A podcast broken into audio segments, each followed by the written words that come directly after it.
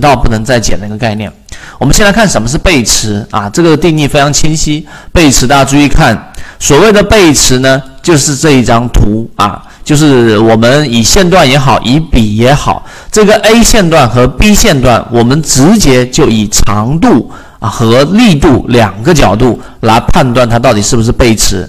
因此，你学会画笔之后，当一个标的对吧出现这样的 A 这一笔，然后呢再往下调整一波，再往。B 啊，这一笔，当 B 这一笔比 A 的这一笔，你就用肉眼去识别它的长度已经明显的出现了比 A 的要小，这种情况之下，就已经是形成了一个叫顶背驰了，明白了吗？那么这个顶背驰，如果我们说，你看这一个下调，大家可以用知识上的拓展，我上一次给大家讲的顶底分型，如果它这个调整。直接调整到了这一前面这一这一笔的百分之五十以下，甚至直接击穿这个低点，那毫无疑问，这一波反弹就是我们所说的这一个卖点的一个关键了，明白了吗？第二类型卖点就是一个非常重要的一个卖点了，所以 B 段小于 A 段，它就是背驰，而如果是 B 段直接是比 A 段更长的。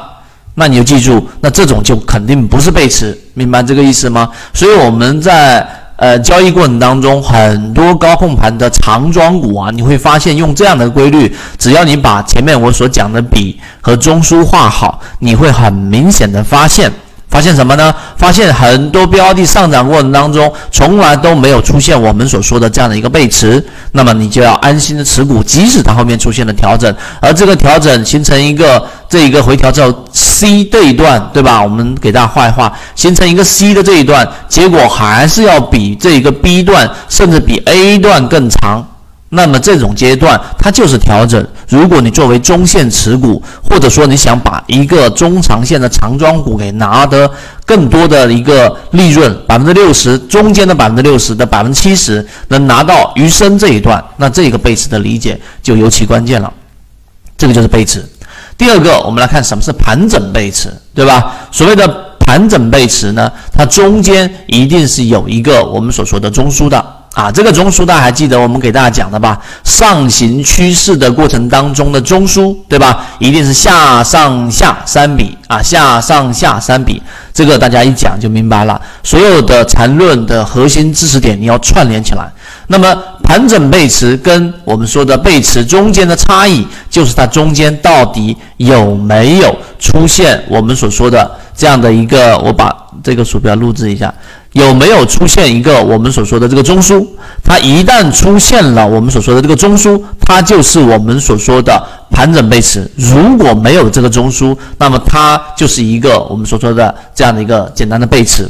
那么背驰段呢，最关键的还是这个离开的这一段，就是我们所说的这个 D 这一段，如果比 A 这一段要小。那么它就是一个背驰，顶背驰。那么相反的，你反向理解，那么呃，这一个一个 A 段，对吧？形成中枢之后，再往这个 D 段，那么如果是向下的趋势的，同样啊，一样是 D 小于 A 的过程当中，它同样会形成背驰。那如果 D 大于或者等于或者接近的过程当中，就是正常的运行趋势啊，你不用过多的去做这种操作离场，这样会容易把一个好的标的给卖掉。是不是非常简单？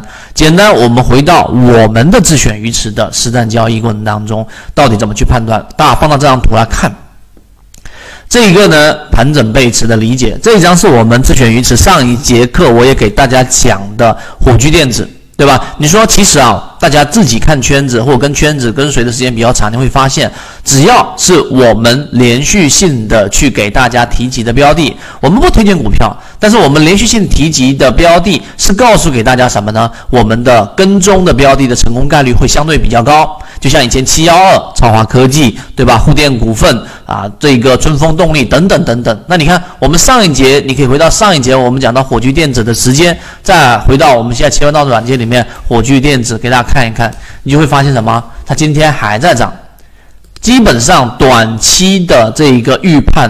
我们是有很强的一个把握的。只要大盘不出现巨大的风险，那你看今天的火炬电子，从我们前面短期，如果我是以短线的角度来说，这里分享的只是碎片化的提取圈子的部分内容在讲。